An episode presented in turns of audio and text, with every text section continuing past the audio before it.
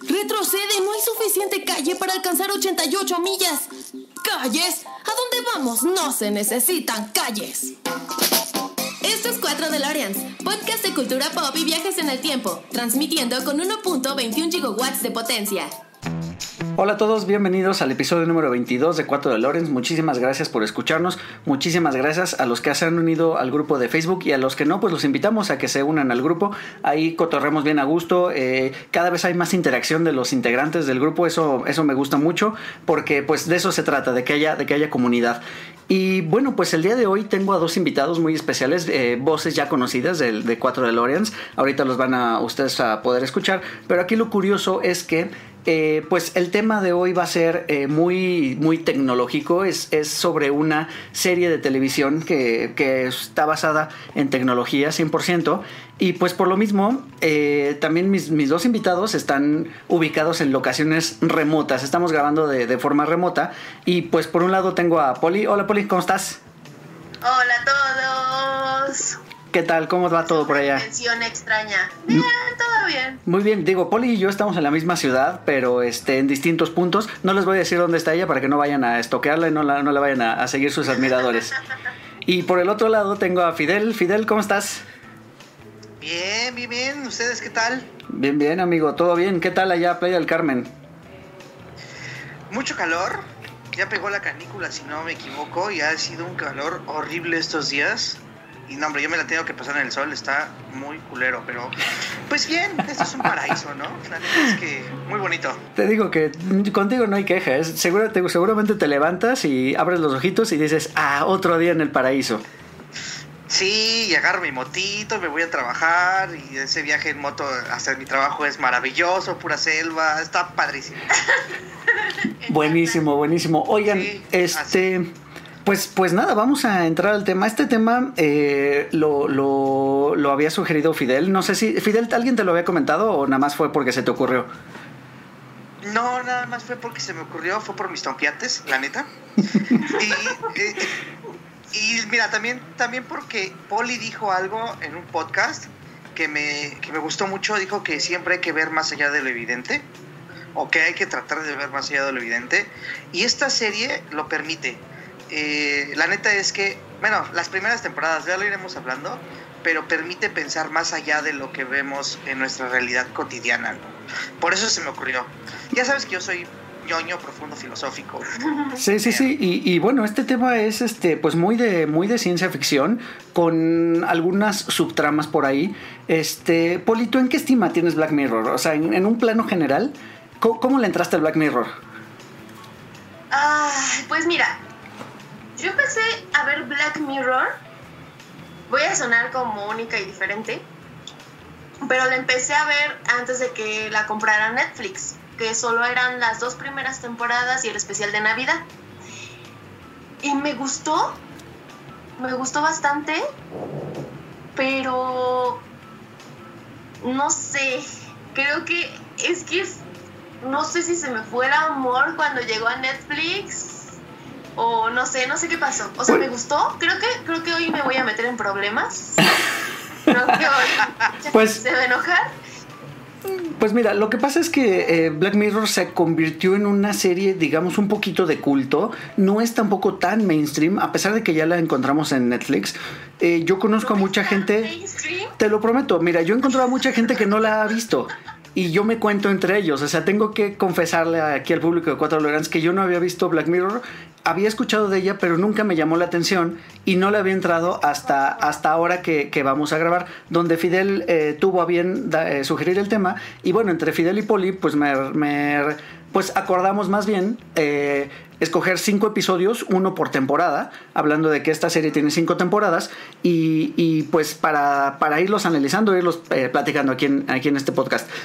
¿Tienes por ahí más o menos la lista de lo que, de lo que se escogió este Fidel? O, o, o más o menos en qué basaron ustedes dos el, el digamos, el, este, los parámetros para, para estas recomendaciones? Ok, mira, la lista es de la, de la temporada 1, 15 millones de méritos, uh -huh.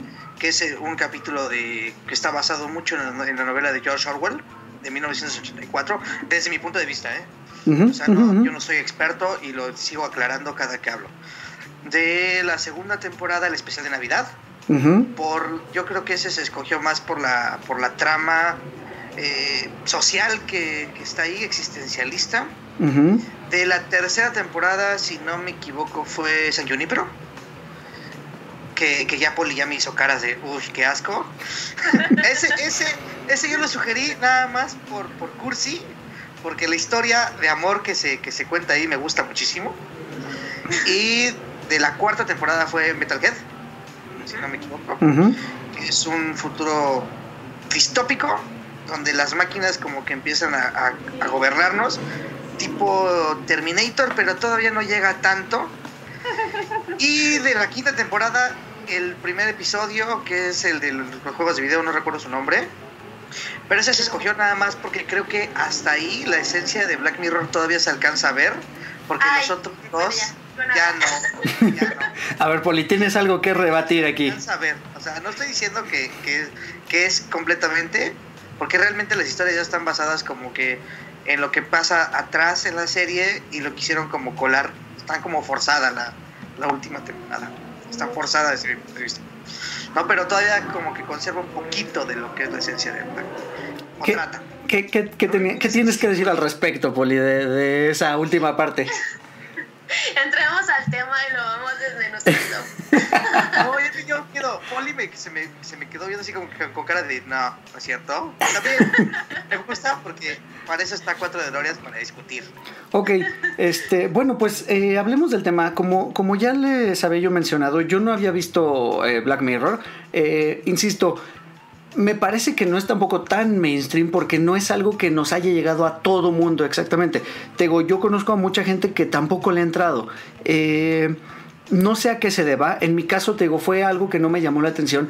Y sobre todo, sabes que se me hizo muy payaso que después de no sé qué episodio empezaron a tapar con cintas y a ponerle cositas a las cámaras de sus computadoras y de los teléfonos. No sé en qué episodio se pueda ver eso, pero digo, a mi parecer es. Pues es, es que. Fue cuando llegó a Netflix. Sí. ¿Eso en qué temporada es? La pederastia. En la tercera. Tercera. Ok, ¿y ustedes le pusieron una tapita a la cámara de sus computadoras o de sus teléfonos? No, para nada, es que eso, eso ya es... Yo ni computadora tengo. o sea, es que yo me voy a poner ñoño en este capítulo ahorita en un ratito, no mucho, porque tampoco me voy a poner a profundizar, pero la gente que hizo eso es porque en serio piensa que el gobierno de Estados Unidos los, los espía por su computadora, y eso es, pues es posible ahora por ciertos programas, pero tienes que dar permisos para que alguien manipule tu computadora, entonces, bueno, pues es posible y no, entonces es más bien ignorancia de la tecnología. No, y aparte ah. sí, o sea, ahí te tienes que poner a pensar en lo que pasa en el capítulo. Por ejemplo, en este caso, pues el chico este está metido en páginas que tienen que ver con pornografía infantil.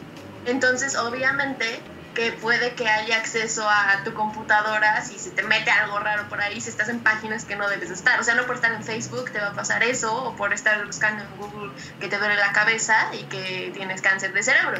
¿Sí me entiendes? Entonces, es eso.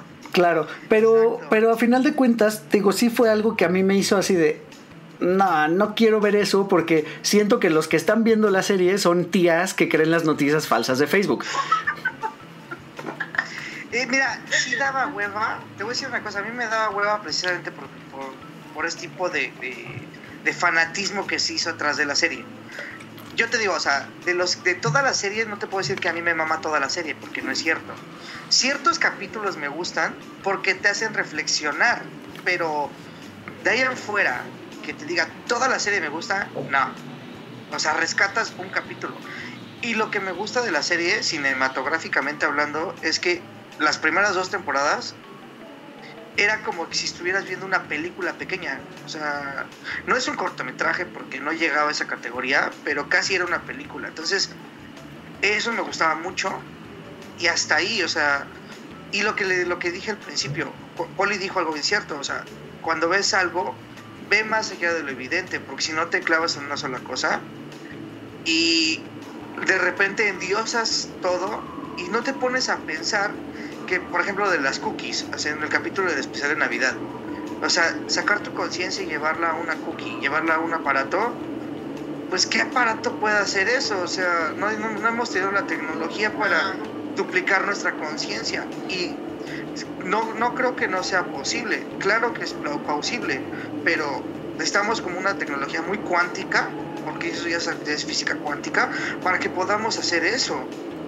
Y eso me ponía, o sea, si quitas lo evidente de esa parte, me ponía a pensar hasta dónde llega la conciencia, qué es la conciencia, pero regresas a tu realidad y dices, no, en la tecnología no está, o sea, mi computadora no es consciente de que es una computadora, sigo siendo yo Fidel el que la manipula. Correcto. Me gustaba mucho, sí. es nada más por eso.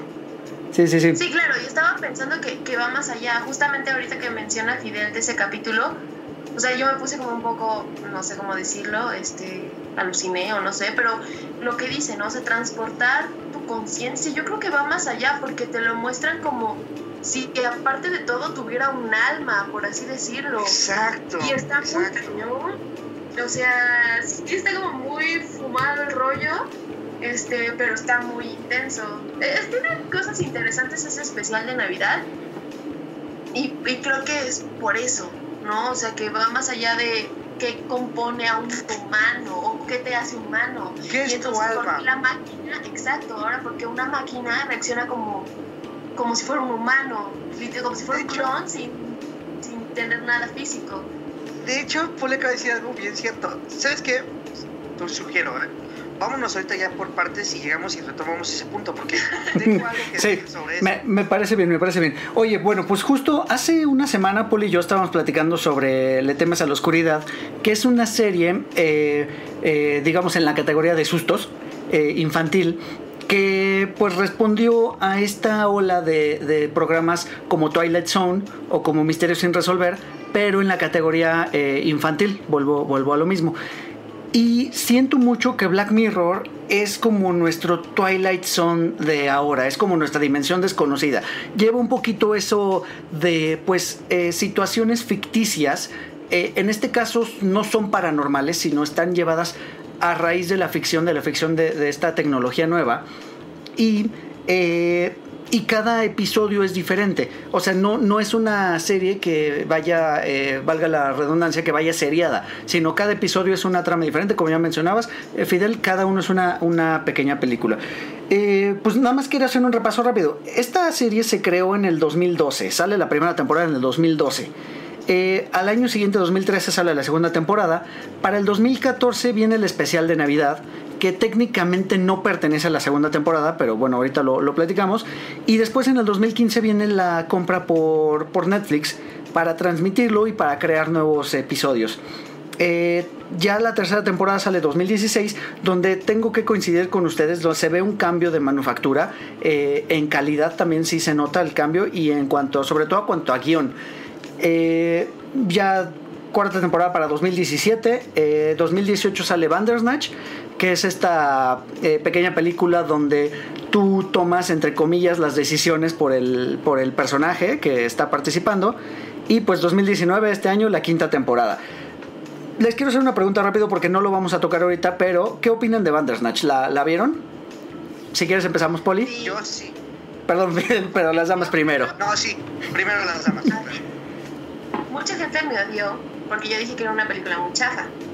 ¿Por qué? Porque para empezar es como si no hubieras tenido videojuegos de chiquito, entonces ahora tienes la oportunidad de jugar un videojuego y aparte de esa temática chafa, como los videojuegos de The Walking Dead que son de decisiones y son los juegos más aburridos que hay, entonces se me hizo súper chafa, se me hizo un recurso ya súper desesperado de Black Mirror por atraer gente. Y es que es lo que, te, lo que le he dicho a Eric en otras pláticas que hemos tenido, yo creo que muchas veces el público no ha tenido eh, acceso a ciertas cosas que a lo mejor el público friki tenemos ¿no?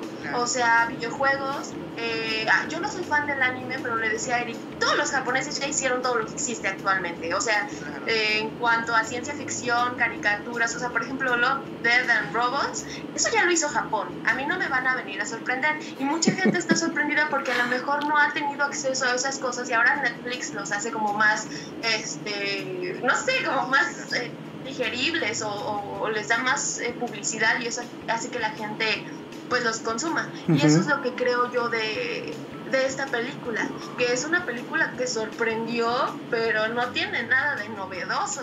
Oye, y además... La historia tampoco es tan buena.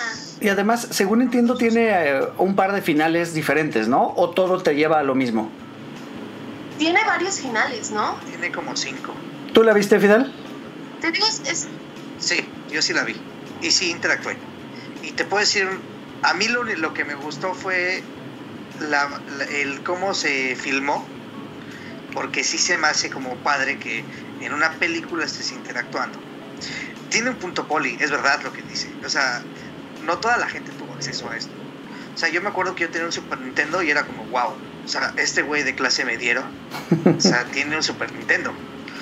Ah, Claro que tenía que cambiar mis, cartuchos en el tianguis para obtener más juegos, porque no tenía acceso a un cartucho en ese momento, porque salían muy caros. Entonces yo tenía que andarlos intercambiando o andar haciendo business con mis compañeros. Sin embargo, o sea, el, el cómo se, el cómo se hace la película, pues sí se me hace a mí interesante, porque sí lleva una secuencia, o sea, sí la lleva. Lo que te das cuenta es que si no tomas la decisión que quiere Netflix que tomes, pues te regresa. Es evidente porque son personas, no es una programación. O sea, no es como que, no es como que tengas un, algoritmo y este algoritmo te lleva a decisiones de sí o no, que te, que te hagan un bucle, pero que no se note. O sea, en un videojuego no se nota porque la computadora te obliga a. O sea, por eso te digo que, que a pesar de que, de que se me hace interesante el concepto de Black Mirror desde el punto de vista filosófico, de manera física, pues no puedes tener. Alguien no puede manipular tu computadora tan sencillo. Tiene que ser un genio para hacerlo. Ojo, sí lo hay. O sea, sí hay gente que puede, pero. Vamos, No, pues- yo creo que mejor se ponen a robar dinero. Sí, sí, no. O sea, per- per- perdón que te interrumpa en este punto, pero es verdad, o sea, nuestra vida no es tan importante como para alguien, para que alguien nos esté viendo a través de, de nuestra cámara. Exacto. Es un hecho que sí la publicidad escuchan, escucha, eh, más bien, pues ve nuestros patrones de comportamiento en las redes y ve qué es lo que estamos buscando para después en, publicidad, pues anunciarnos algo similar a lo que estábamos nosotros buscando. Ahí sí, hasta ahí todo bien. Pero ya de ahí a que alguien te vaya a querer espiar porque es muy interesante tu vida, creo que eso no va a pasar, por lo menos no en un buen rato. Es, para eso, así funcionan las cookies. Yo por eso siempre que aparece algo, porque siempre aparece algo en tu pantalla y te dice, ¿aceptas? Yo le digo, no, no acepto nada. Oye, ¿quieres que ver dónde están? ¿Dónde estás? ¿La ubicación? No, no quiero que vean dónde estoy. Porque si no, después te, te habla Santander. O te habla o te habla- ¿Por qué te hablaron? Por eso, mira, ese, ese fenómeno, ese fenómeno de que estás hablando ahorita de algo y de repente te hablan por teléfono, oye, ¿no te interesa? Pues claro, porque tu computadora usa cookies. Exactamente. cookies mandan información a otros servidores y esos servidores a un usuario que está viendo y que está le pagan por eso al señor para andarte marcando por teléfono porque la computadora dijo márcale a este güey porque le gusta volver al futuro y véndele mil playeras o sea es verdad Sí, sí, sí, sí. pero eso me lo hizo pensar mucho Black Mirror. Porque es verdad, o sea, también hay cierto control y cierta manipulación del- del- de, la gente que nos vende las cosas. Porque si no supieran que consumiéramos, no consumirían, no, no nos venderían nada. Sí, no, no, no, te digo, hasta ahí todo bien, pero ya de allá en fuera en que te vayan a, a espiar o grabar nada más por porque sí, por el hecho de No. tener tu información o tus videos o lo que sea, eh, creo que eso no va a pasar. Oigan, pues vamos a, antes de que nos coma el tiempo, vamos a entrar al tema como tal. Lo que vamos a hacer es analizar estos cinco capítulos que, que ustedes me propusieron para ver y que yo vi casi todos a cabalidad. Ahorita le estaba justo confesando a Poli que me faltó ver el último. Sin embargo, como sí dio de qué hablar esta última temporada de Black Mirror, entonces estoy más o menos empapado de qué va y cómo va el asunto. Eh, lo que voy a hacer es, voy a mencionar el, el- el episodio, voy a decir un resumen rápido de qué va y me dan ustedes sus, sus puntos de vista. ¿Les parece bien? Ok, eh, bueno, empezamos la primera temporada. 15 millones de méritos. Me parece que es el episodio número 2, si no me equivoco. De la temporada número 1.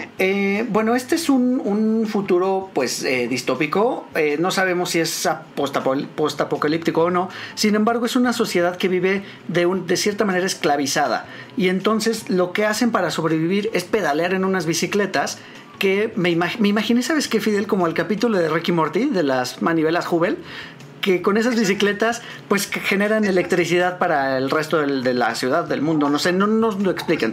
Nos lo explican, eh, nos enseñan nada más un ambiente muy cerrado donde están estas personitas, todas vestidas de la misma manera. Eh, todos viven en un cuarto igualito que está rodeado por pantallas, las cuatro paredes y el techo, el piso, todo son pantallas y todo lo que consumen eh, se los van descontando de cierto crédito que ellos van generando al pedalear. Es decir, ellos pedalean, eso les aumenta créditos y cosas que ellos consumen, comida, pasta de dientes, papel de baño, etcétera, todo eso se los van descontando. También, pues están, digamos que ese es su trabajo y mientras están pedaleando eh, pueden ver ciertos programas de televisión y uno de ellos es como el X Factor del futuro. Eh, y es como aspiracional porque pues vemos a gente que salió de la esclavitud por participar en esos programas y pues ahora son estrellas de, pop o de música o del talento que tengan. Y pues nuestro personaje se, eh, se enamora de una chica nueva. Nunca hagan esto, amigos, no le den todo su dinero a una chica. Eh, este, le, da todos sus créditos a una chica para que pueda comprar su boleto de participación al, programa este, porque además él la convence de que, de que participe.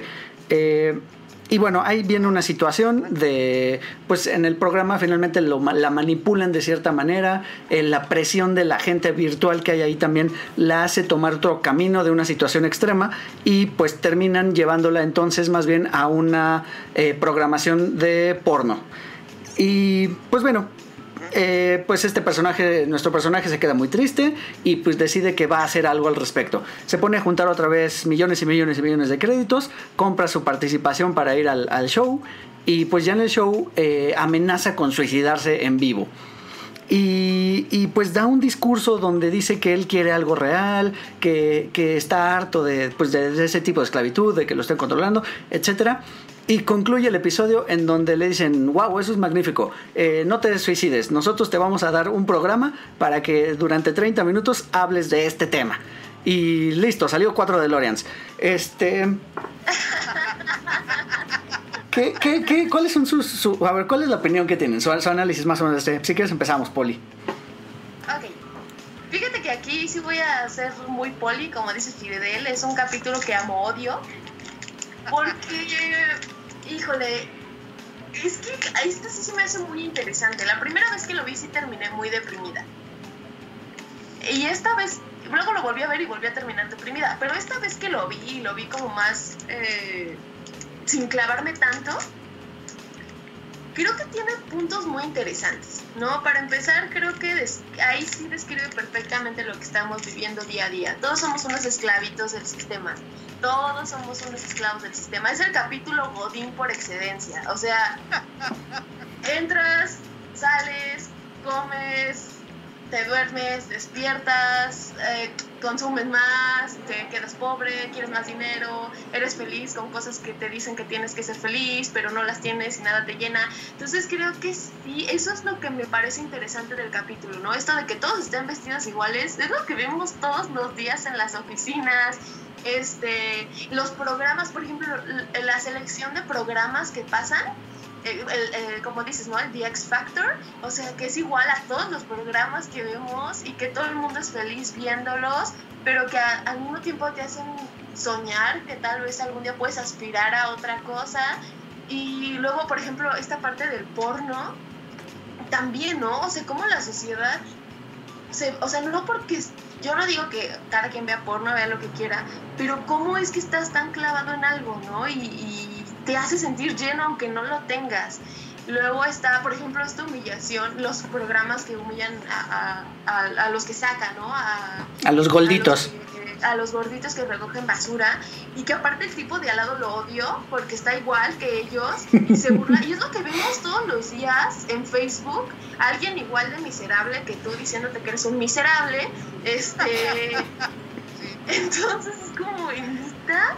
Eh, y y es lo que me gusta mucho de este capítulo. Eh, no sé si adelantarme hasta el final, que es de las cosas que más me dejaron deprimida, que es la cuestión con el chico. Cuando... Dale, dale, dale, sí. Este programa, o sea, que él llegó neta con todo el coraje, o sea, con, con todo este sentimiento de que estoy harto, estoy harto de esta vida, que es lo mismo, y luego le dicen, ay, qué padre, te ofrecemos dinero. Y todo, sí, sí, acepta, acepta. y él lo acepta. Y creo que es muy triste saber que al final no puedes salirte del sistema y que te das cuenta que tampoco es que haya algo más allá. O si es lo mismo, ni siquiera es que saliera al mundo y literal hubiera el bosque porque sigue siendo lo mismo. Sigue siendo igual de miserable que los demás. Pero solo porque es famoso o le pagan más o yo qué sé, pero sigue en su miseria. Y creo que eso es lo que me deprimió tanto de ese capítulo, como todos somos sobornables, como todos tenemos un precio y estamos eh, o podemos tirar nuestros principios solo por eso. Y eso es lo que me deprimió muchísimo el capítulo y por eso me gusta. Bien, Fidel. Poli acaba de resumir magistralmente un poco de mis opiniones. Este, a mí me gusta el capítulo porque lo, ya lo mencioné, es como un reflejo de George Orwell. Lo he dicho muchas veces en este podcast. George Orwell y Aldous Huxley tenían razón. Y agrego a Ray Bradbury en The Fahrenheit 451 lo agrego porque tenían razón en decirnos que somos unos idiotas. Es cierto, o sea, más allá de que, de que se vistan haciendo en las oficinas, eh, es como se viste la gente en general, ¿eh? Porque les hacen pensar que por los programas que ven son únicos y diferentes, pero no, es la misma basura, es la misma basura que hay, nada más que eh, se las venden de distinta forma, ¿no? Entonces, eh, por ejemplo, los gorditos los utilizan para hacer un programa para divertir a los demás, ¿no? Eh, y de hecho de eso obtienen también créditos, por lo que entiendo, porque eso no, no podría ser de otra manera. Entonces es vivir para consumir y además es a lo muy pendejo porque al final del episodio, cuando el negrito está viendo como el paisaje, vemos que es una sociedad que ya está autosuficiente. ¿Para qué haces eso? Tienes todo. Y sabes que esta sociedad es autosuficiente. El hambre del mundo no debería existir. Tenemos congeladores con un chingo de comida. Un chingo de comida. Pero preferimos que se desperdicie por la ganancia. Por la ganancia. Porque en serio, el hambre en el mundo ya no debería existir. Entonces, eh, por eso me gusta. Porque es como, como, como ver un una película y al mismo tiempo leer tres libros. Y eso que los libros ya, ya y, y, aún así la gente no reacciona. Aún así, eh, igual yo, lo, sé porque también estoy envuelto en ese, sistema, mañana me iré a trabajar por, por, por lana. Entonces sí, ese capítulo de, de libertad, porque es un, es más que nada de libertad, y se lucra con la libertad. Y además los jueces ni siquiera se inmutan, ¿eh? O sea, ni siquiera se preocupan. Porque entonces ya un grito de rebeldía ya no preocupa a nadie. Cuando antes las revoluciones nos dieron sistemas económicos, estoy hablando del comunismo, estoy hablando del capitalismo, estoy hablando del imperialismo, estoy hablando de... O sea, nos dieron sistemas económicos y de modos vivendi. Hoy ya no ya no hay rebelión, ya no existe. Entonces sí deprime que un discurso, por más que lo grites, por más medios al que llegues, no sirve para nada. Cierto, cierto. Eh, la verdad es que, pues me quedo con esas, con esas, con esos análisis que, han dado, porque sí, finalmente este capítulo lo que hace es ser una crítica muy crítico por varios frentes hacia la sociedad. Eh, como tal, el episodio me parece que está bien porque como dice Poli, todo el episodio es muy, muy deprimente, con música muy, muy que te apachurra, o sea, que, que sientes esa, esa opresión. Todo es en ambientes muy cerrados. Eh, ya estoy hablando de la cinematografía del, episodio. Todo es en ambientes muy cerrados. Eh, lo único, o, o más bien, aquí les voy a decir mi, mi, punto de vista en cuanto a Black Mirror en general, porque cuando yo escuchaba que todo era sobre tecnología, que la tecnología nos está controlando, que etcétera, pues lo, lo, imaginaba, digamos, un poquito más desarrollado. Eh, pero bueno, pues si nos vamos al punto de que este episodio salió en 2012, pues hicieron lo que pudieron con lo que, con lo que tenían ahí a la mano, ¿no? Porque incluso las, las animaciones se ven medio chafitas. Dime, Poli. Este, es que mira, creo que ese fue el, uno de los problemas cuando la adquirió Netflix. Black Mirror no creo que buscaba hablar de la tecnología. Creo que Black Mirror buscaba hablar de lo que es la sociedad y cómo se comporta, porque eso lo ves mucho en el primer episodio de la primera temporada, lo que pasa con el primer ministro. Ahí no tiene nada de, o sea, sí hay tecnología, porque es siglo XXI, pero está enfocado en otra cosa. O sea, por eso te digo, creo que hasta que la adquirió Netflix es cuando fue como muy a fuerza que tenía que entrar algo tecnológico. Porque las primeras dos temporadas todavía iban, tenían un poquito más de sustancia, iban un poquito más allá, era como más eh, hablar de la sociedad y lo que está pasando que la tecnología. Entonces, creo que las, lo que hemos escuchado eh, a partir de, que lo compró Netflix es esto, que es de la tecnología, que critica la tecnología y no creo que ese no era el propósito de Black Mirror. Dime, Fidel. Correcto. Eh, eh, añadiendo lo que dice Poli, pues a Black Mirror le pasó lo que pasó, le pasó al negrito. O sea, realmente está, está criticando la sociedad. Black Mirror, este, perdón, Netflix lo ve y dice, wow, qué buena idea, te voy a dar una lana porque sigas escribiéndolo, güey. Y entonces ya la gente ya no, lo reflexiona, ya lo ve como un espectáculo. O sea, y es que ese es el problema. O sea, ¿cuánto prejuicio se crea de una cosa y, no llegamos a una conclusión, ¿no? Lo único, que, lo único que, pasa es que nos dividen, nos dividen, porque eso es lo que, eh, así funciona el control. Lo platicaba con este Corsa, saludos a Jorge. Eh, ya ni siquiera sabemos quién nos manipula. O sea, ya ni siquiera sabemos si son, si son los gobiernos, si son las marcas, si es el capitalismo, si somos nosotros mismos. Es cierto que existen un chingo de trolls en, internet que nada más te dicen que es miserable por sentirse bien ellos, pero güey, están igual de miserables que tú, ni saben que, ni sabes, ni saben que por lo que estás pasando, cómo te levantas, si tienes el pie malo como lo tengo ahorita, o sea, no, les vale madre. El chiste es criticar por criticar, y eso nos divide. Eso era lo que quería hacer Black Mirror, como que, a ver, güey, todo el control que te están teniendo, canalízalo, únete y pues piensa como uno solo, ¿no? Que es lo que, que es lo que idealmente como animales deberíamos de hacer. Somos una colonia de humanos, pero no, no lo sé. claro, claro. Eh, bueno, eh, pues al final creo que es un buen episodio dentro de todo. Eh, de, los cinco que me recomendaron, fue el que más me gustó. O sea, si, si lo basemos en ese. si hacemos una, una pues una escalera de una escala de calificaciones. Creo que ese es el, que más me gustó.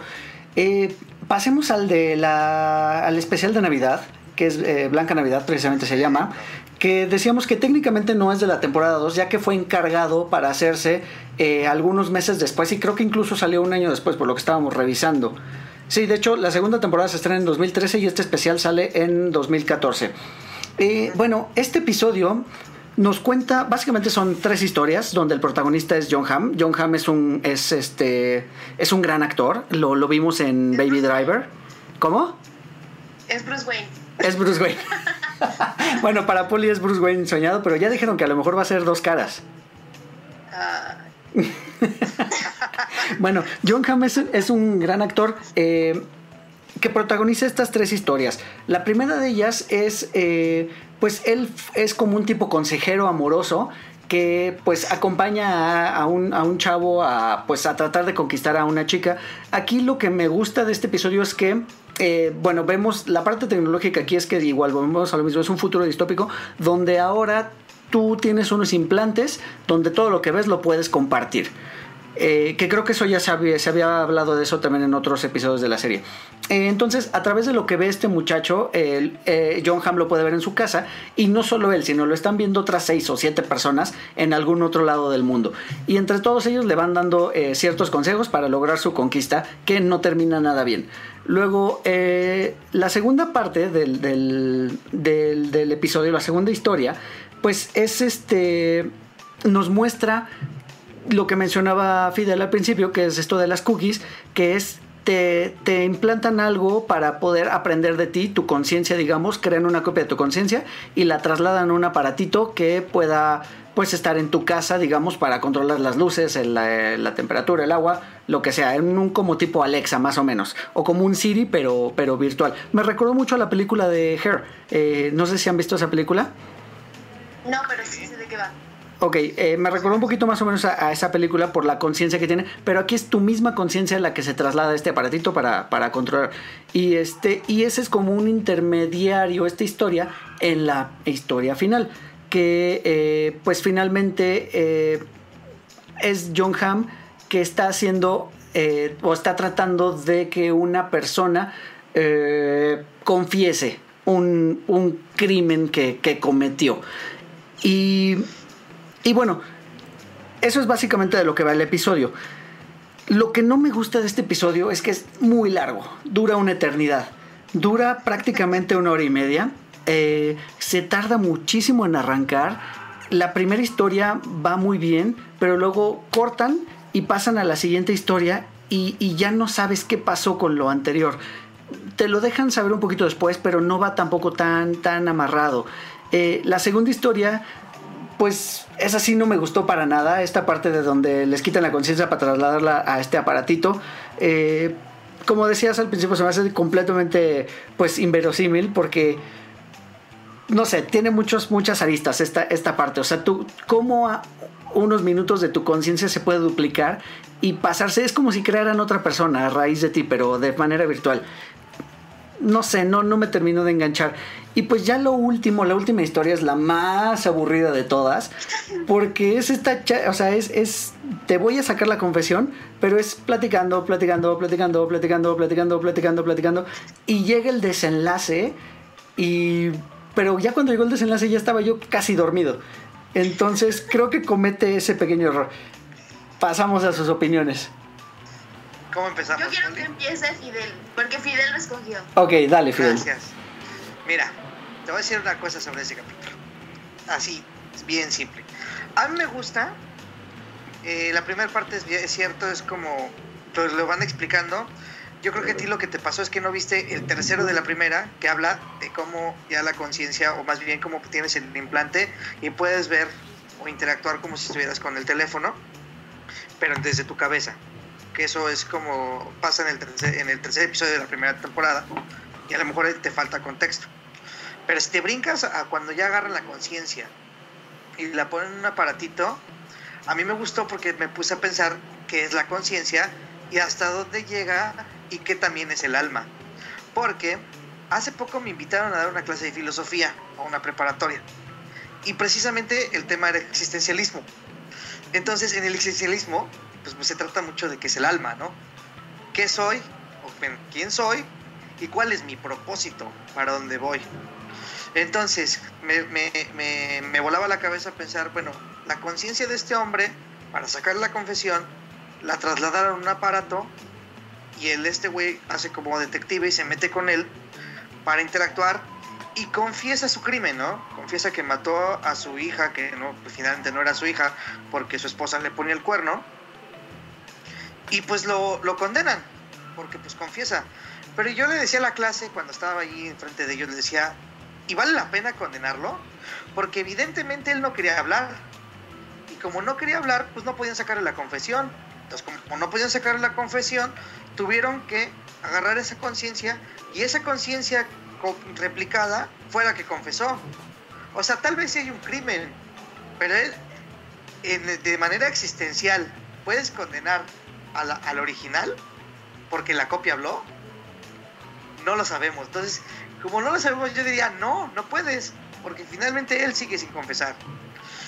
Eso que está ahí en el cookie es un programa de computadora bien pudo haber decidido no hablar o bien pudo haber decidido hablar. Entonces no puedes condenar al que cometió el crimen. Si nos vamos a, desde un punto de vista existencialista y filosófico, pues no hay evidencia que perseguir. Aunque haya una confesión, esa confesión es de un programa de computadora. Y es un programa muy complejo como para confiar en él y que entonces condenar a este güey. Pero si te pones a pensar qué es el alma y qué es la conciencia, No, no, no. Y, y, encima de todo, el que se lleva el castigo es la conciencia, ni siquiera es él. Exacto, o sea, no tiene un poquito de sentido. Perdón, sigue. No tiene sentido, ¿no? Pero, o sea, si, si quitas eso que es lo que decíamos, quita esa paja, quita eso y observa más allá de lo evidente, pues que es mi conciencia y que es mi alma. Solo por eso me gusta ese, ese, episodio. Si lo veo desde el punto de vista existencialista y de acuerdo a lo que sé de Jean, de Jean Sartre, eso está equivocado y no tienen por qué condenar a ese cabrón. Pero es, es importante pensar que es el alma, es importante clavarse en rollos existencialistas, no tanto como para espantarse, porque la vida es muy bonita, pero es bonito reflexionar. Nada más por eso me gusta, porque te hace reflexionar. Poli. Ya. Sí, es que justamente eh, a mí me pasó algo muy chistoso con este capítulo. Me acuerdo que la primera vez que lo vi me impresionó mucho. Y esta vez que lo volví a ver me aburrió mucho. Y, y ya no me acordaba, o sea, de verdad no, no recordaba nada. Pero sí es cierto, me hizo pensar, o sea, lo que les decía hace un momento, me hizo pensar en que como seres humanos no podemos ser como una máquina que tan fácilmente te extraigan algo y lo puedan copiar y pegar.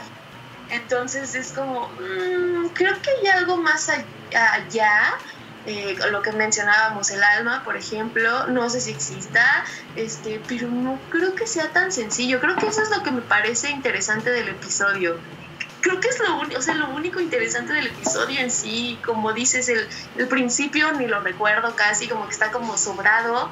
Sí. Este, es, sí es interesante esta, lo de la copia, y porque aparte te vuelves tu esclavo. Creo que si tenemos suficientemente, nos esclavizamos a nosotros mismos como para que todavía lo hagas más, inconscientemente, pero lo estás haciendo. Este, y la última parte es como dices, o sea, es como juzgar a un enfermo mental.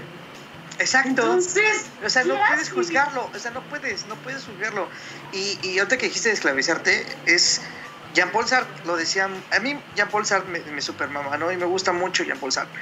Pero algo que él decía es que estamos condenados a ser libres, incluso si nosotros elegimos meternos en un calabozo, pues nosotros elegimos, es por, por nuestra responsabilidad. Entonces, estás condenado a eso, estás condenado a ser tú. No se puede escapar de ser tú. Pero si sacan una copia de ti y por esa copia te condenan, pues entonces está todo equivocado. Entonces ya esto, esta filosofía existencialista ya no sirve. Porque no, es, como, es como si a mí me juzgaran por el contenido que hay en mi computadora. Tengo contenido de muchas cosas, muchas cosas. Y no todo me gusta al 100%. O sea, hay unas cosas que me gustan a lo mejor por la música, a lo mejor me gusta por el efecto visual, pero eso, todo eso no me define a mí. O sea, si a mí me preguntas tú quién eres, yo te contesto yo soy Fidish, porque así me conoce mi familia, porque así me conocen mis amigos, así me dicen. Para mí yo soy Fidish porque ese es mi contexto histórico. Pero si me preguntas cómo te llamas, pues yo soy Fidel.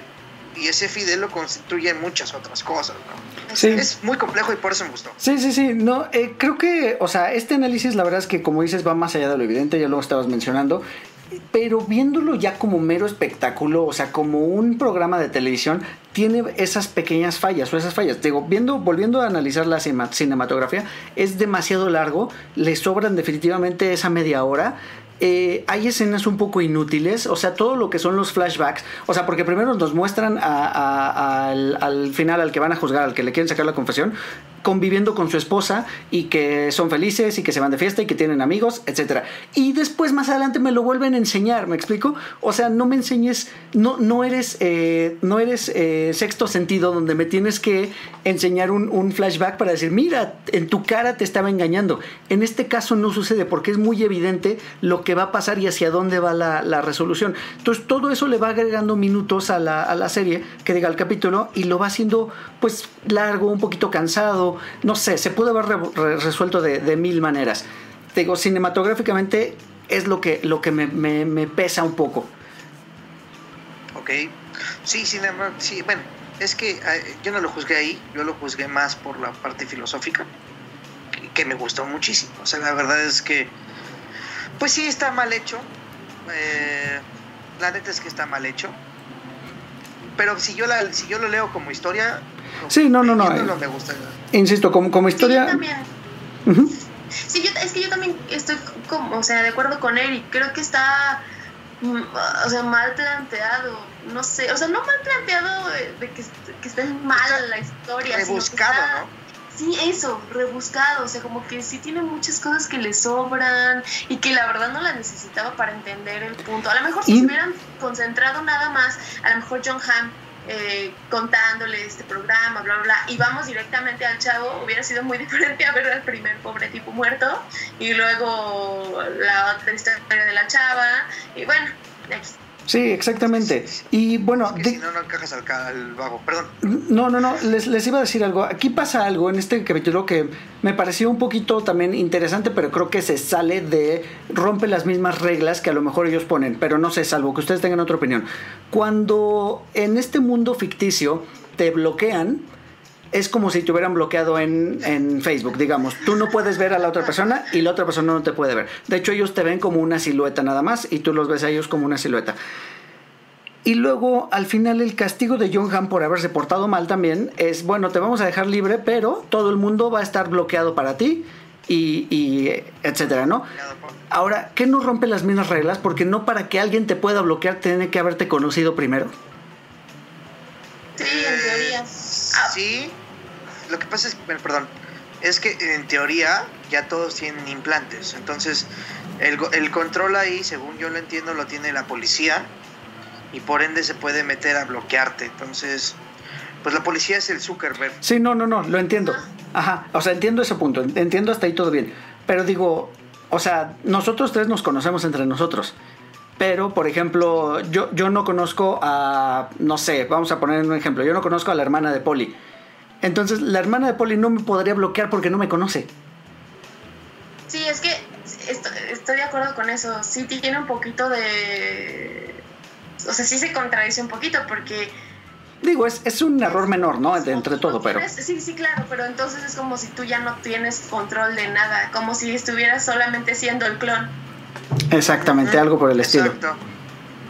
Bueno, Sí, pero es que, es que ahí la policía es el Zuckerberg. O sea, ahí la policía es el Facebook. Pero, pero, volvemos a lo mismo que decíamos. Te hace reflexionar sobre la tecnología y eso es el error que va, fue, que va cometiendo después. Porque pues sí, así funcionan las redes sociales. Así funcionan. Si, si Zuckerberg decide hoy, no lo hagas por favor, porque este programa no. Si hoy decide bloquearnos, pues ya no podríamos tener interacción en Facebook, pero pues hay teléfonos celulares y te puedo hablar una llamada y pues ya quedamos y nos vemos acá en playa. o sea. Buenísimo. Oigan, eh, vamos a pasar al tercer episodio.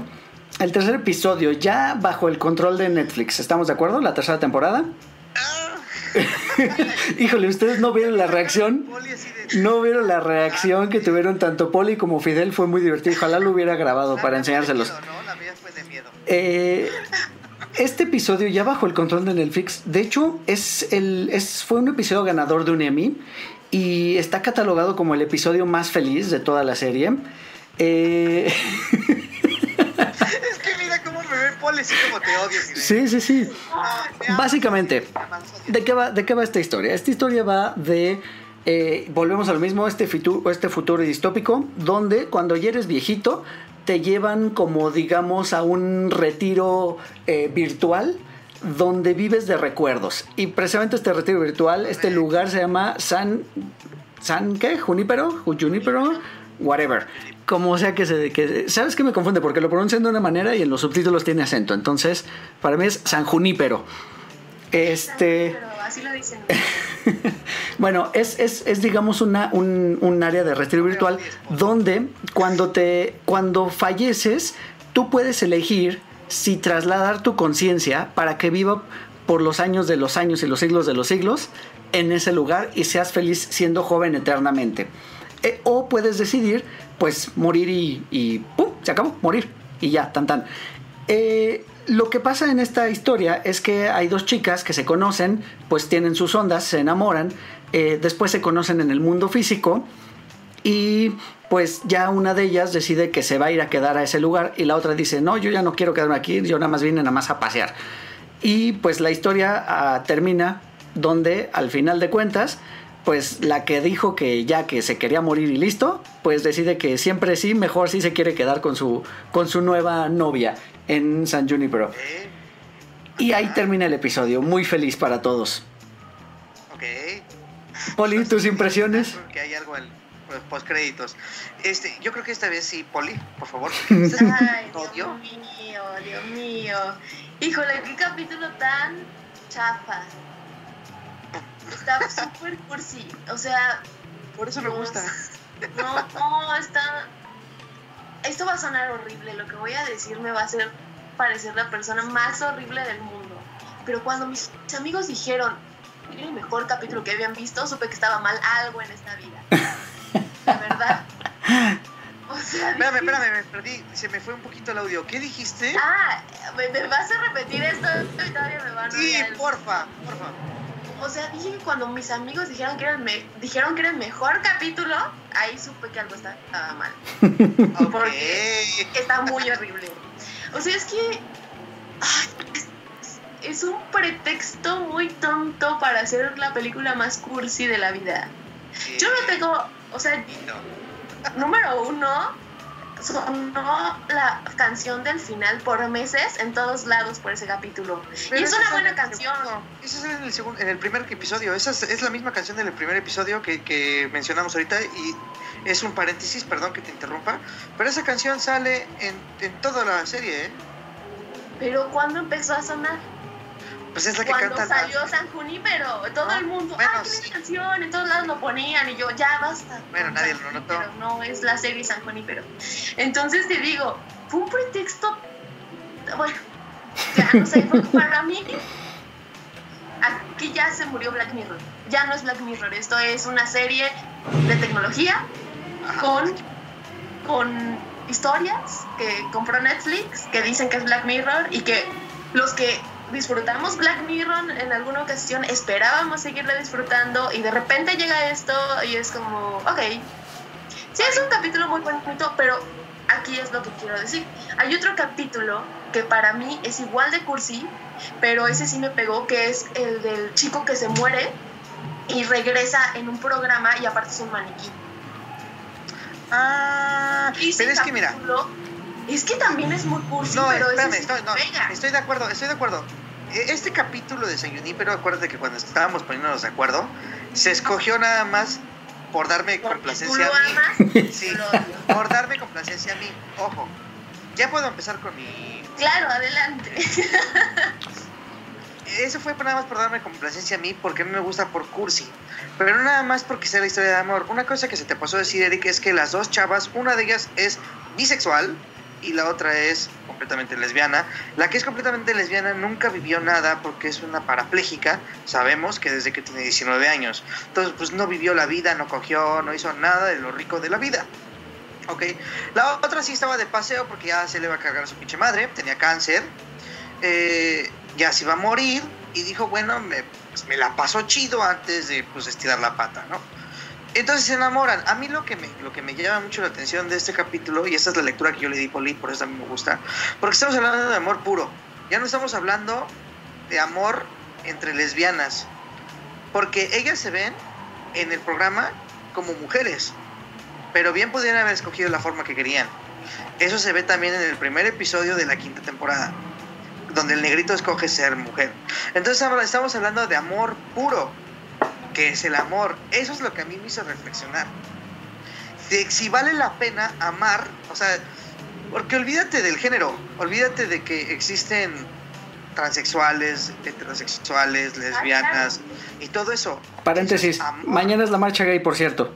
De hoy que estamos grabando, mañana es la marcha gay. Bueno, la marcha del orgullo LGBTTI. Lista, amiga. Bueno. No, saludos, saludos. Perdón, Eric, tú sabes que.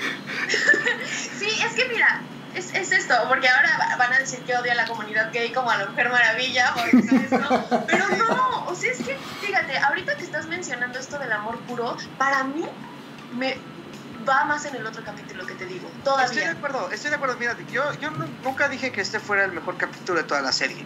No lo digo. De hecho, de esa temporada, yo hubiera escogido el primero, porque habla de las redes sociales. En una Y yo el de sociedad- los videojuegos. Ah, ok. Ah, Ese pero está por, ejemplo, chido. está súper chingón. Está muy. Sí. Sí, está muy cabrón. Eh, pero, o sea, por ejemplo, este lo escogí nada más porque, siguiendo con la trama de, de, de- de especial de Navidad, me sigue a mí poniendo a pensar qué es el alma. Me sigue a mí poniendo a pensar qué es el amor.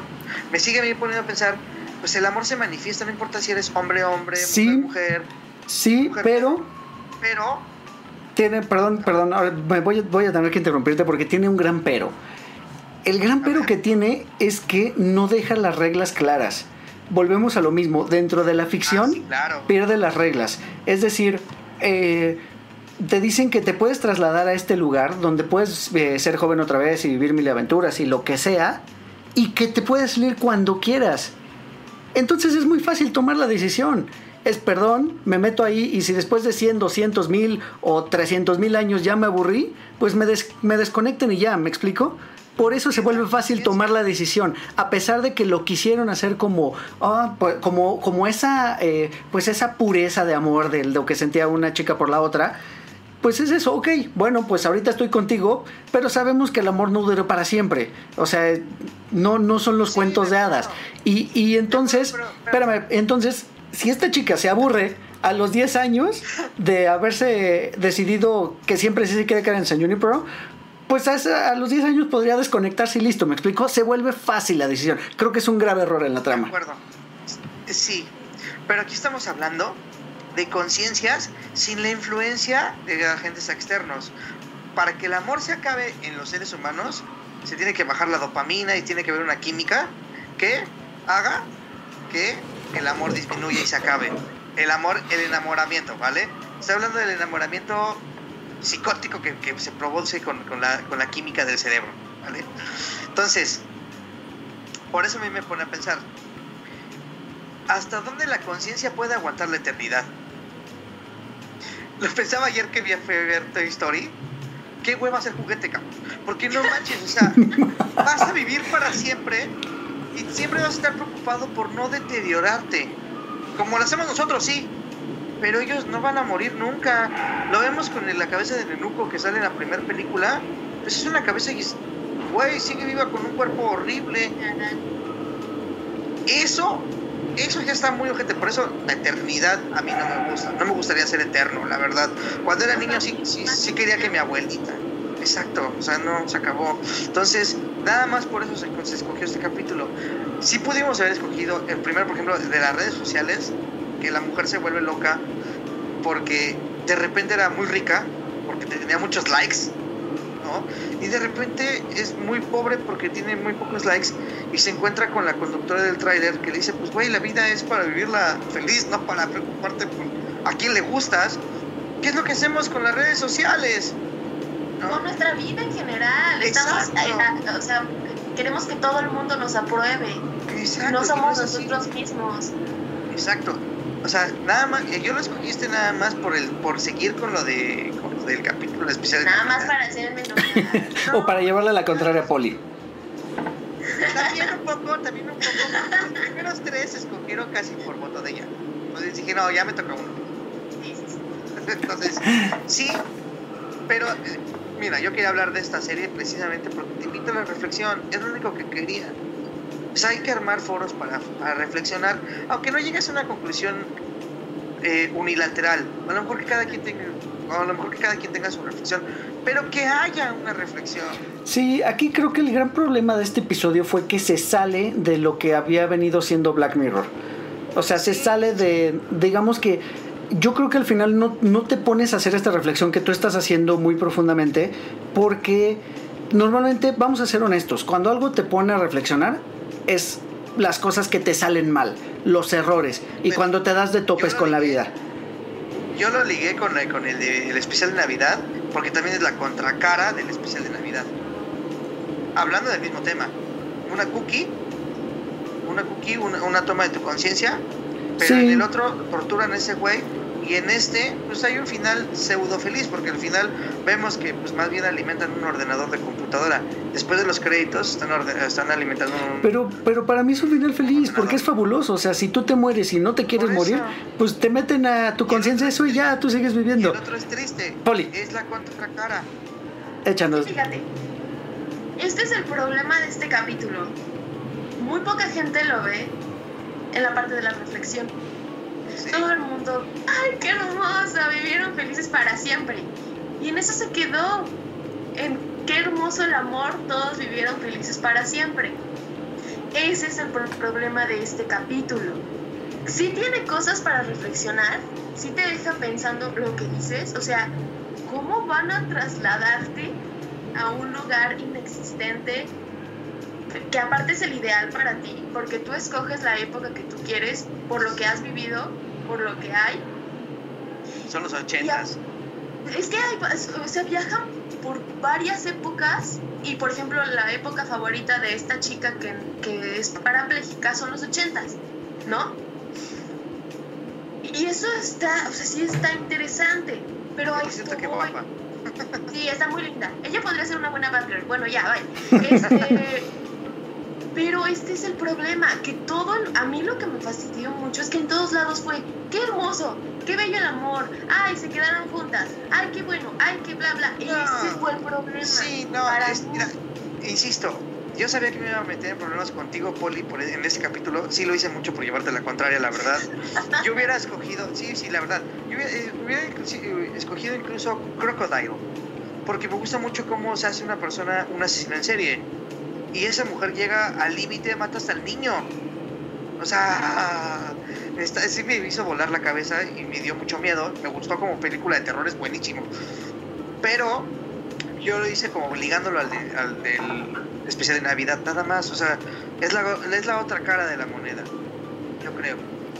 Bueno, pues vamos a... igual, insisto, me quedo con esta reflexión. Sí fue el capítulo más meloso de todos. Eh, no sé si, pues definitivamente creo que eso fue lo que abonó a que pues no estuviera ya en el gusto general del público, aunque sí tiene sus seguidores. A todo el mundo le gustó. Tiene sus seguidores, tiene sus seguidores, exactamente. Menos a mí. No, a mí sí me gustó, me gusta que viva el amor. Yo sí soy muy cursi, la verdad es que sí me gustó. Bueno, bueno, María. No, sí, es No, que mira, mira, échale, échale, sí, la última, la última para ya pasar a la que sigue. O sea, fíjate, pasó algo muy chistoso. Vi el capítulo de San Junípero y algo pasó muy raro en mi Netflix que después siguió el que te digo de la chica que se muere su esposo. Ah, ok. Y de te juro que con ese lloro. Y de Sí. digo, ¿qué? Pues es como el de- Esto? Pero el otro es muy simplón. Sí, sí, sí. sí. Muy Sí, simplón. eso es. Ese que dices es como el, de la, el del güey ese que les deja cartas, que es un libro horrible, que le deja cartas a sus exacto. Es así, ¿no? Sí. Pero aquí sí es más porque es lo que dices. O sea, ¿hasta dónde vas a llegar? O sea, tú quisieras estar con las personas que amas por el resto de tus días. No eternamente, pero sí cuando tú estás viviendo, que es lo que muestra aquí. Claro, ¿no? sí, claro.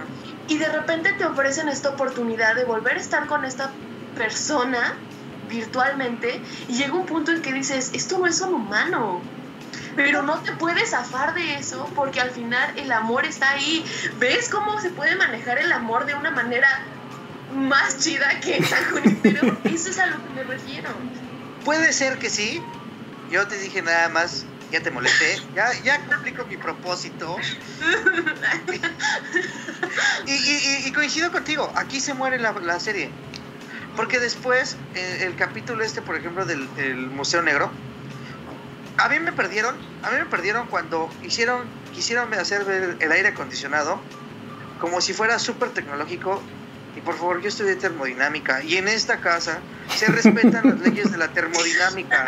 Lo hemos Eso es dicho muchas tontería. veces. Muchas veces, eso es una tontería. Entonces, no puedes hacer un, un equipo de aire acondicionado con un mini split y una condensadora tan tecnológico. Y eso a mí me ofendió. Porque dije, no, ya está jugando con la ignorancia de la gente. Y pues está culero. O sea, está muy culero. O sea, Bueno, pues- les perdoné lo de las programaciones, les perdoné muchas cosas. Pero eso no se les perdono porque eso es más simple que un refrigerador. O sea, no mamen. Bueno, pero sí. ahorita no es, este no es, este no es un podcast de aires acondicionados. Te dije que me iba a poner ñoño, güey. Entonces, pero pasemos finalmente entonces ya a los capítulos que entre comillas no nos gustan. Eh, te digo, yo no me, me- me nombro a mí mismo, eh, pero no soy yo un fan de la serie. Sin embargo, eh, me recomendaron el siguiente, que es Metalhead. No te gustó. Mm, Pues, híjole, leí por ahí algunas reseñas, aparte, o sea, lo, lo acabé de ver justo hace rato en la tarde. Y, y, en las reseñas está considerado el peor episodio de todos. Y les voy a decir algo. Bueno, rápido vamos a seguir con esta misma dinámica. Metalhead trata sobre igual una sociedad donde, de, como dice Fidel, parece que ya eh, las máquinas controlan uh, la vida de, de la gente. Eh, un poquito, si le suena a Terminator o si le suena a Matrix, pues más o menos por ahí va. Eh, llegan tres personas a una bodega, van a tratar de sacar algo y hay un perro eh, robótico que los empieza a perseguir y entonces se convierte en una película de terror donde hay un asesino que te está persiguiendo incansablemente. ¿Y qué es más incansable que una máquina? Pues este perrito que pues va y va atrás de ellos y es bien hojaldra el, perrillo y aparte les pone eh, rastreadores eh, que se les meten en la piel y pues los anda persiguiendo. Y al final, eh, pues como buena película de terror, hay varias escenas donde pelean con él, donde la protagonista hace tonterías, porque si no, no sería una película de terror. Y bueno, acaba con él, pero le consigue poner más rastreadores y entonces van a llegar pues más animalitos robóticos a pues a, a matarla. Básicamente de eso va el capítulo. Está filmado en blanco y negro. Me parece que eso está muy bonito. No, no me quejo de eso. El blanco y negro me, me gustó pero creo que no abona a lo que es la intención del blanco y negro hoy en día. Hoy en día las películas que llegan a ser blanco y negro es para darles cierta intención más dramática. Y, y, pues el más claro ejemplo fue Roma últimamente. O sea, Roma tiene un trabajo de fotografía espectacular donde los colores incluso de la ropa se, se escogieron para ver cómo se iban a ver en blanco y negro y que se vieran de la mejor manera. Creo que aquí no lo utilizan tan bien. Incluso las escenas que son de día, que son de noche, pues son confusas. O sea, sabemos que es de noche por lo que pasa, entre comillas, y lo que nos enseñan y el cielo se ve un poquito más oscuro, pero no nos no, no lo trasladan, digamos, a la manera donde nos tenga... Es que no, no concibo cuál es la intención de este capítulo, si asustarnos, si angustiarnos, o qué, y al final es una historia que no llega a ningún lado, que, que no, no nos dicen la intención concreta de estas personas que van a realizar el robo, eh, y luego cuando decides, cuando, más bien cuando nos deciden enseñarnos cuál es la, la, la, intención, cuál era la intención, nos lo enseñan hasta el final del episodio, es una bobada. O sea, es una bobada, es una tontería, es algo que no tiene absolutamente nada de sentido. Sí, ya Poli está renegando. Paréntesis rápido, me equivoqué, Crocodile es de esta temporada y yo lo hubiera escogido. Aquí dejo hablar a Poli porque ella lo escogió este. Échale, Poli, ¿por qué te gusta este episodio? Fíjate, aquí hay algo muy interesante. Lo que a mí me gusta de este episodio precisamente es el final y lo que están buscando. Porque al final eso es lo que nos hace humanos. Nada, nada es insignificante en esta vida. Nada. O sea, todos le damos valor a ciertas cosas. Erika. es que Eric no quiere tener hijos, por eso lo dice. no, es que mira. O sea, es que está muy cañón. O sea, mucha gente no le gustó precisamente porque lo que buscaban era un oso. Y sí. todos dicen, es que qué tontería.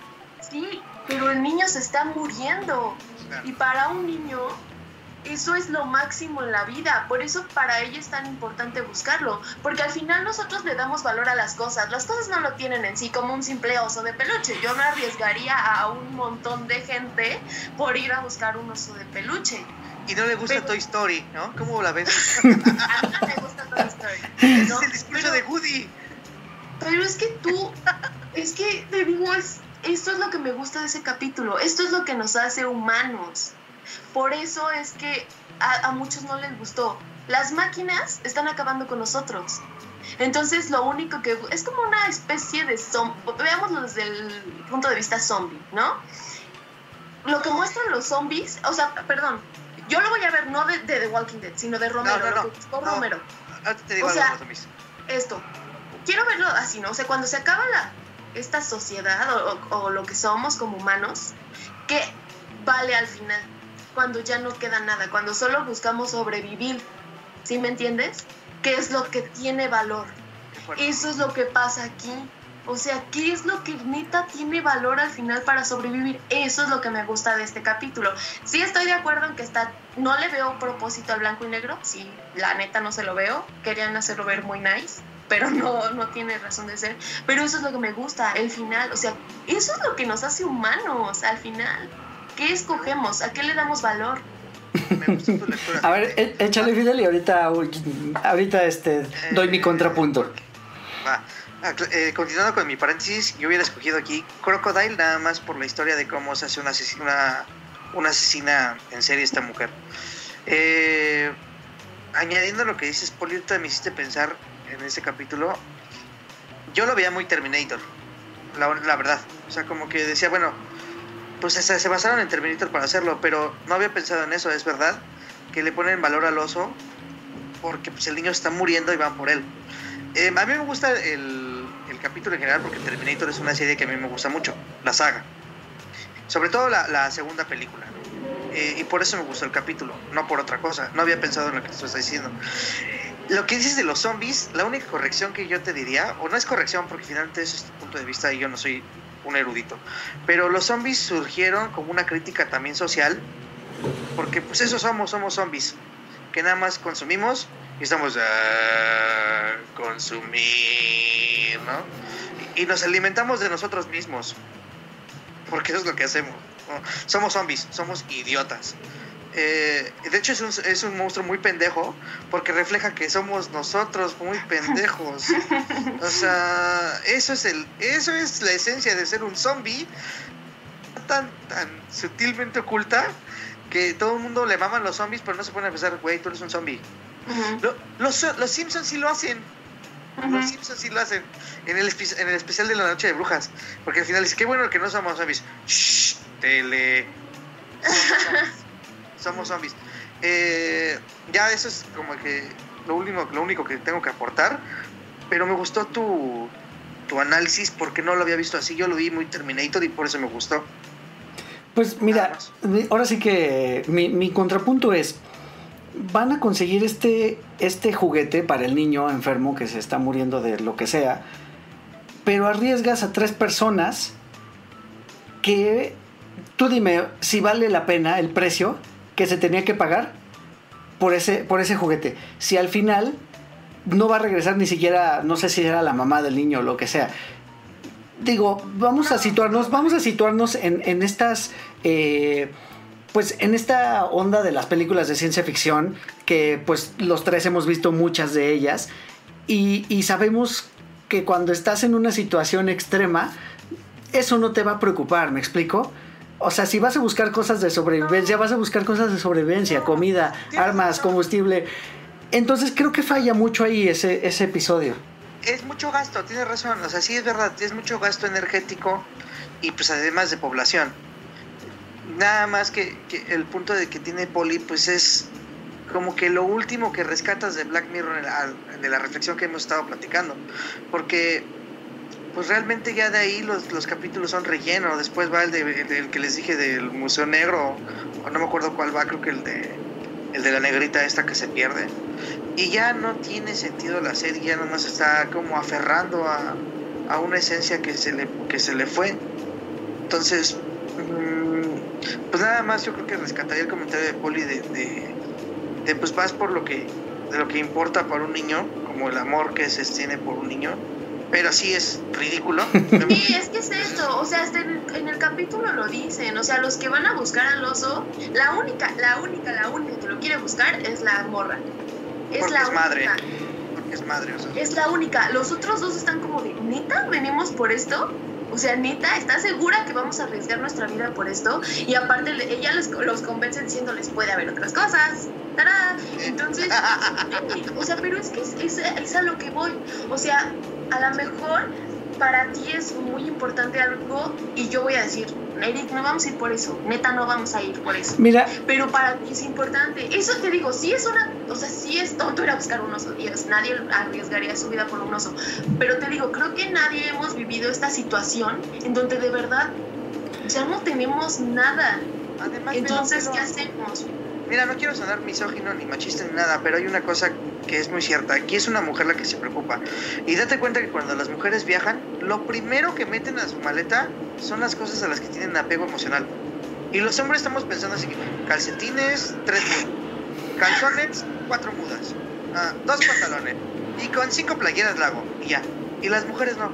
Las mujeres están pensando en que, en que, se, que cómo se van a maquillar, entre cómo se van a sacar el pelo, entre cómo se... Eh, bla, bla. Más a la emoción, más a la emoción que a lo práctico. Los hombres sí somos de, no, güey, pues un cepillo de dientes, allá compro uno, pues ¿qué pasa? No pasa nada. No, y aparte, ¿sabes qué? Siguiendo esta lógica que yo no le veo nada de machista ni misógino, porque yo sí creo que somos muy diferentes. Este, Gracias. O sea, hasta fisiológicamente somos diferentes, por Dios. Entonces, Claro. Y sí es cierto, sobre todo creo que cuando ya una mujer es madre, ella pasa a segundo término. Claro. Todas las mujeres, o sea, todas las madres tienen eso.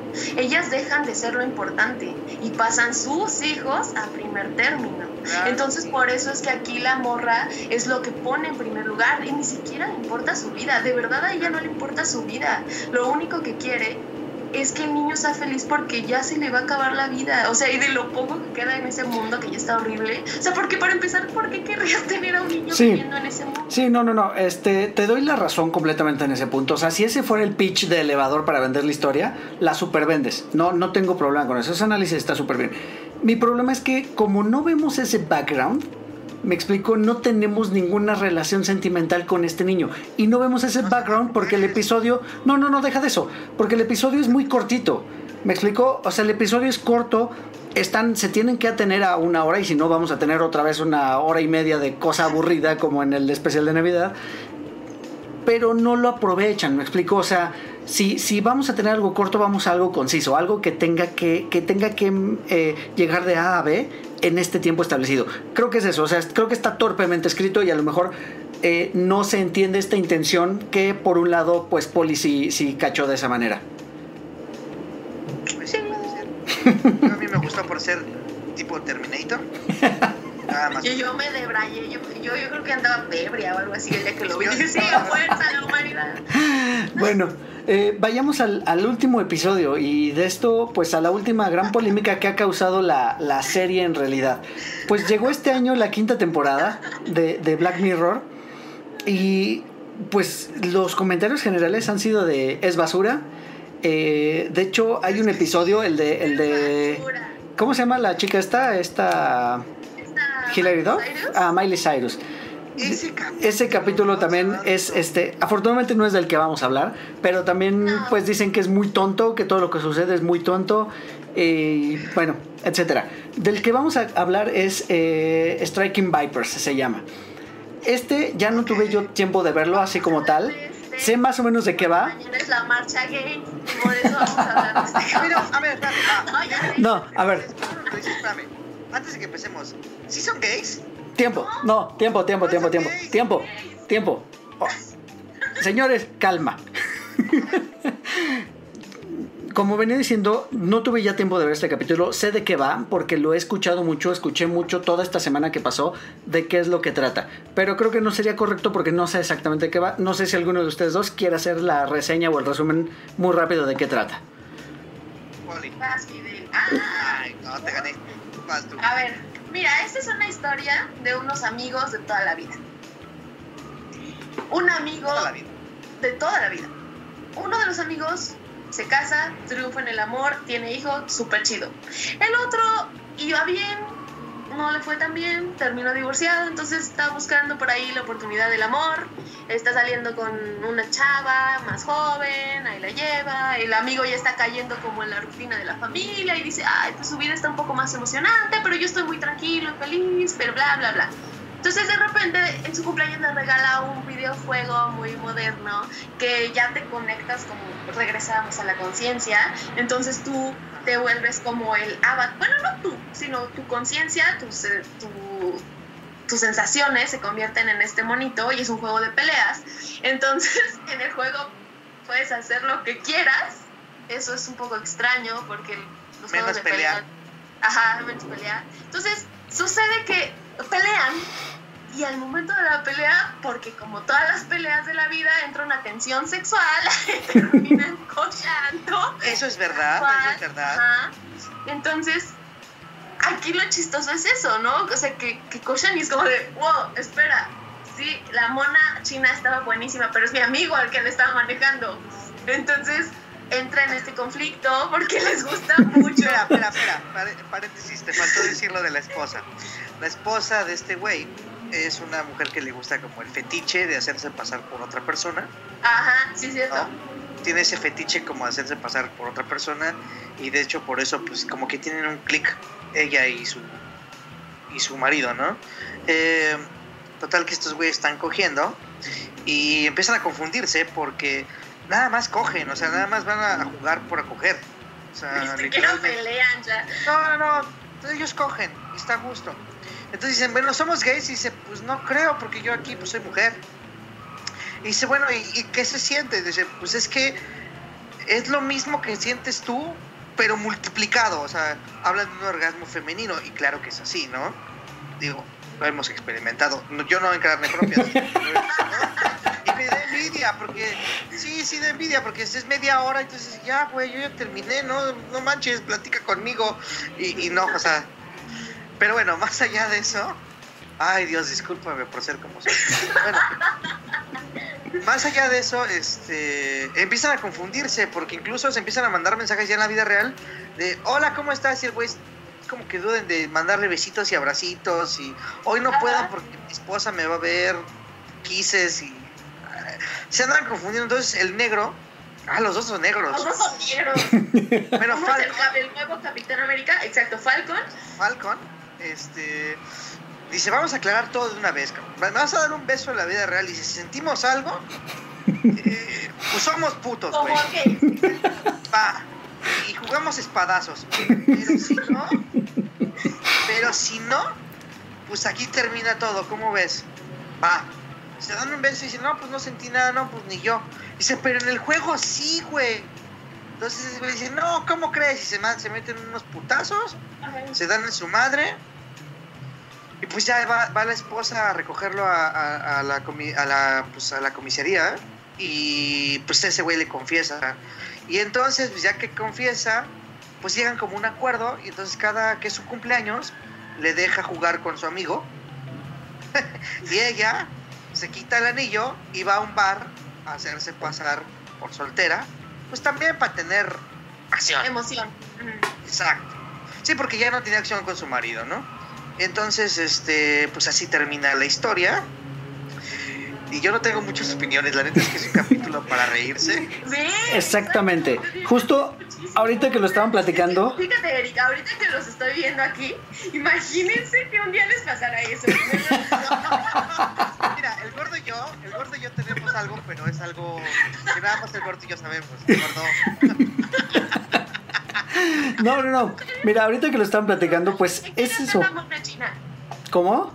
Ah, no, no, ¿por qué nos pones en esta situación? No, ahí en todo caso mejor dos monas. Ándale, mejor. Oye, sí, un tijereo, un tijereo. Imagínate Kami de Street Fighter y Chun-Li. Ándale. Oye, ah, puede ser Chucky. No, mira, finalmente creo que aquí está el punto de la caída de Black Mirror. Que este episodio, siendo el primero de la última temporada, y no nos está dando nada para analizar. Me explicó, solo nos estamos riendo de él. Estamos ebrios. Exactamente.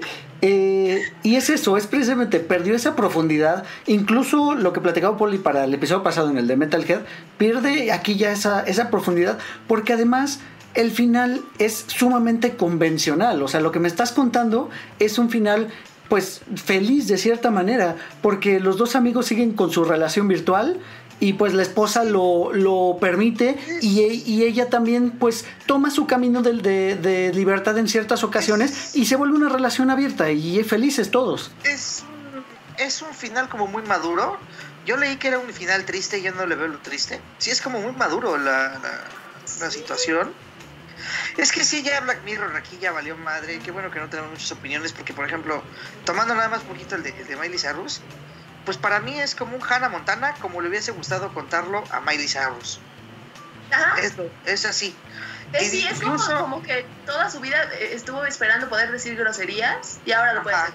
Exacto, es, es, de hecho, lo que leí es que ella participó en el guion Entonces, un Hannah Montana como ella quería contar la historia de Hannah Montana.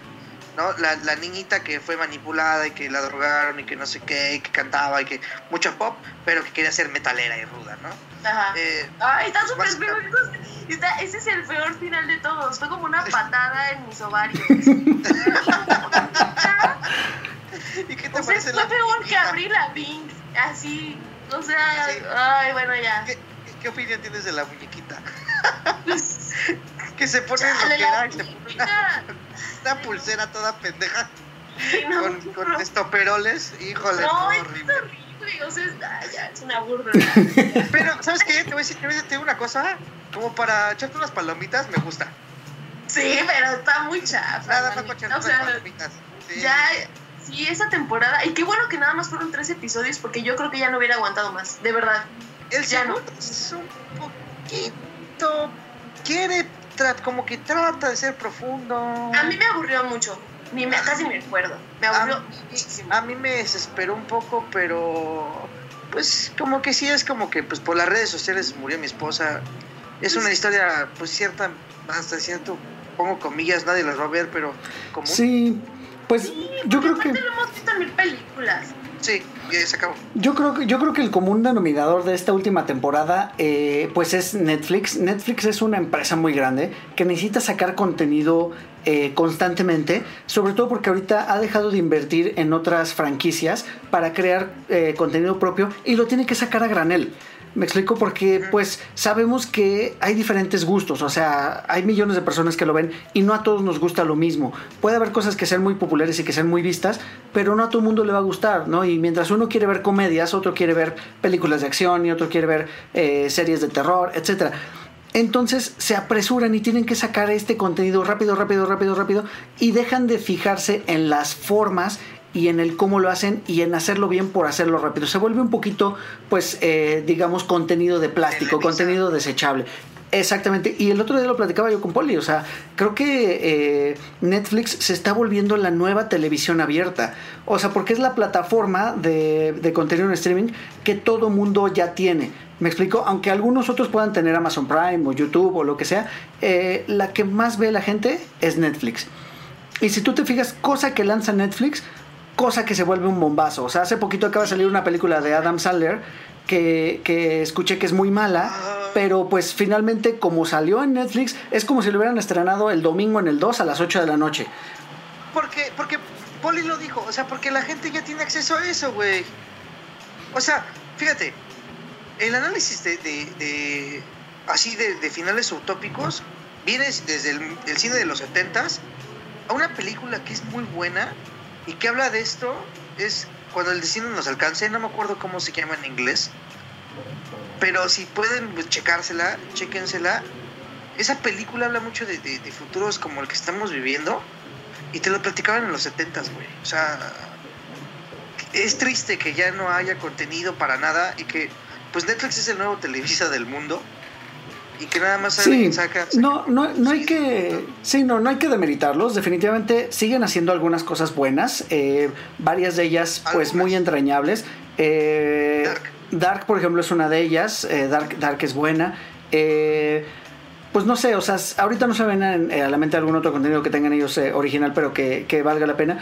Este, pero es eso, hay que saber elegir, no, no dejarnos llevar por el algoritmo de, de qué es lo que nos está enseñando, porque se va a volver, como decimos, eh, el canal 2 y que nos va a decir qué ver y a qué hora verlo.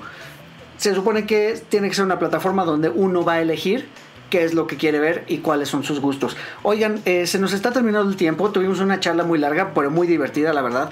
Eh, ¿alguna, ¿Alguna recomendación, alguna conclusión que tengan sobre, sobre Black Mirror? Eh, a los que no la han visto, ¿se la recomiendan, no se la recomiendan? ¿Hasta dónde? ¿Algún episodio en particular, aparte de estos que hablamos? Poli. Pues es que yo digo que sí la vean. Digo, hay capítulos muy interesantes, muy, mucho, muy interesantes de los, más de los que hablamos hoy. Y creo que tanto de todas las temporadas tienen capítulos muy malos bueno, excepto la última temporada que es muy mala, pero todos tienen capítulos malos y todos tienen capítulos buenos, muy interesantes. Y pues sí, que lo vean, digo, al final no es, yo sí creo que no es la revelación, no es la serie que cambió al mundo, como muchos dicen. Creo que es algo que ya se había hecho. Esta es mi opinión de siempre. Todo lo que ahora nos parece novedoso ya lo hicieron los japoneses. Perdón, todo. Ellos viven en otro mundo. Un asiático ya lo hizo. Ellos viven en otro mundo. Lo que le decía el otro día a Eric es, a lo mejor para nosotros los que somos como más ñoños y más frikis, estamos más inundados de otras cosas que a lo mejor no están acostumbrados, pero ahora ya todo es global y todo se está volviendo súper comercial y súper común. A lo mejor eso a veces nos duele y es como ya perdió lo especial. Puede pasar, a mí me ha llegado a pasar con ciertas cosas, pero creo que también está interesante que entonces el mundo tenga acceso a este eh, contenido, que es bastante interesante y divertido, pero estaría bueno que lo vieran con otros ojos. O sea, que no se queden justo con esta idea de, ay, el amor es bonito, fin. Es eso. Perdón. no, no, no, pero okay, okay. que vayan más allá, lo que decías tú, ¿no? O sea, tan no es solo eso, sino que vayan más allá. Creo que eso es la parte interesante de, todo lo que vemos. Siempre hay que ver las cosas, hasta, o sea, hasta como dice Fidel, ¿no? Hasta Toy Story, todas las películas de Pixar, por ejemplo, que una cosa es que a mí no me gustan, pero que la neta están muy bien hechas y que van más allá. Entonces creo que eso es lo que hay que hacer en este mundo. Esa es mi conclusión. Súper bien, muy bien. Muchísimas gracias, Polifidel. ¿Conclusión? Me quedo con la de Poli. Me, me, quedo con la de Poli porque sí, la neta es que yo no puedo decirle a la gente qué ver y qué no ver. Yo no soy de esas personas. Yo creo mucho en la libertad. Entonces, como creyente de la libertad, pues vayan a verla si gustan. A mí me gusta cierta parte de la serie, lo que me hace a mí reflexionar, lo que a mí me gusta de manera visual, lo que a mí me gusta por historia. Pero como dije hace rato, yo soy una cosa muy compleja y todos lo somos. Entonces, que cada quien tome sus conclusiones y que y que saque lo mejor de, lo que vea, ¿no? Perfecto. Muy bien, oigan amigos, pues de verdad muchísimas gracias por esta charla. Eh, nos pudimos coordinar después de algunas semanas de haberlo planeado, eh, de poder ver los, los episodios. Eh, de verdad les agradezco de nuevo su presencia, el apoyo a este, a este proyecto. Sus redes sociales, ya saben, Poli. Poli en todos lados. Súper bien, pues sigan a Poli, déjenle ahí comentarios. Amigo Fidel a mí, Fidel Armando Jiménez Arroyo en Facebook, el Infiernirijillo, 4 DeLoreans en Facebook, en Twitter como arroba Fidish. Perfecto. Bueno, pues ya saben, eh, siguen escuchando 4 DeLoreans en YouTube, iTunes y Apple Podcast ahora. Este, únanse al grupo de Facebook, déjenos sus comentarios y pues muchísimas gracias por escucharnos. Amigos, hasta luego. Hasta luego. Nos vemos. Adiós a todos y nos escuchamos el próximo martes. 4 DeLoreans en Spotify, iTunes y YouTube. Conducción y concepto, Eric Motelet. Voz en off, Poli Huerta.